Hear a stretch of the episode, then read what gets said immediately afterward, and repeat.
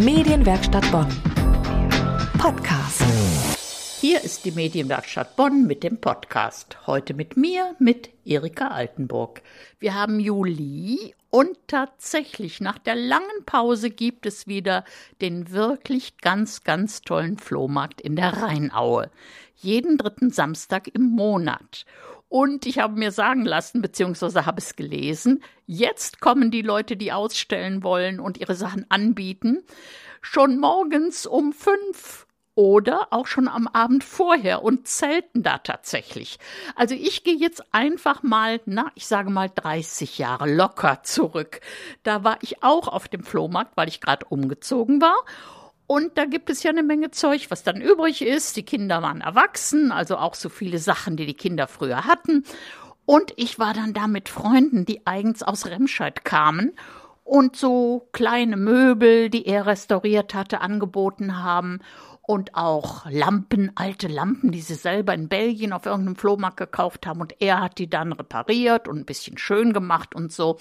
Und tatsächlich kamen die auch morgens um sechs und dann ging es los mit Sack und Pack. Die hatten dann auch wenigstens so eine Sackkarre, dass man nicht alles schleppen musste. Aber ich gestehe, nach ein paar Monaten, oh, war es mir doch äh, nicht so angenehm, so früh aufzustehen. Und dann habe ich gesagt, ich komme später. Und dann bin ich um 10 Uhr gekommen, schön mit großer Tasche, Kanne mit Kaffee, Kanne mit Tee, schöne Brötchen und das war dann der Imbiss. Aber ich muss sagen, dieses hinter dem Stand stehen, das hat eigentlich mehr Spaß gemacht, als rumzulaufen. Denn es war so interessant zu beobachten, wie die Leute reagiert haben. Also Lena, die Freundin aus Remscheid, die hatte immer irgendwas mit, was die Leute provoziert hat, stehen zu bleiben. Also irgendwas, was sie anfassen durften, was sie ausprobieren konnten. Also zum Beispiel mal einen Wecker, der machte einen Höllenlärm, ein Eierwecker und auch schon mal einen Drehschalter, also so einen richtigen alten Schalter, wie viele Menschen hatten, um die Lampe anzumachen, und den konnten sie dann drehen. Ach, so war das mal. Ach, wie schön. Und dann blieben sie stehen, und wenn sie einmal da standen, da haben sie vielleicht auch noch was anderes entdeckt. Jedenfalls haben meine Kinder ihren Kaufladen bzw. den Inhalt verkaufen wollen, und ich habe gesagt, alles zusammen. Kasse, Waage, diese kleinen Päckchen, wo so Puffreis drin war oder sowas. Alles zusammen 10 D-Mark. Wollte kein Mensch haben. Dann habe ich gesagt, okay, eine Handvoll von den Päckchen, eine Mark. Und Sie glauben es nicht, wie sich die Leute bemüht haben, möglichst viele Päckchen in einer Hand zu kriegen. Und ich glaube, wir haben schon allein mit den Päckchen dann 10 Mark eingenommen. Es waren noch D-Mark, Sie merken es. Und dann die Kasse für 5 Mark, die Waage für 4 Mark. Also nachher haben wir viel mehr eingenommen, als wir wirklich geplant hatten. Und zu meiner Tochter, die damals studiert hat, habe ich gesagt, Hör zu, hier lernst du mehr über Betriebswirtschaft oder Erkenntnisse im Hinblick auf Kaufen und Verkaufen, als du in einem Semester Soziologie oder irgendwas lernen kannst. Ja, das waren die alten Erfahrungen, alles verdammt lang her. Heute gehe ich dann eher auf den Flohmarkt, um spazieren zu gehen und nehme mir fest vor, du wirst nichts, aber gar nichts kaufen. Und wie endet das? Ich nehme an, so ähnlich wie bei Ihnen, wenn Sie irgendwo auf einen Flohmarkt kommen. Tja, da ist dann immer irgendwas, was ja doch ganz interessant ist.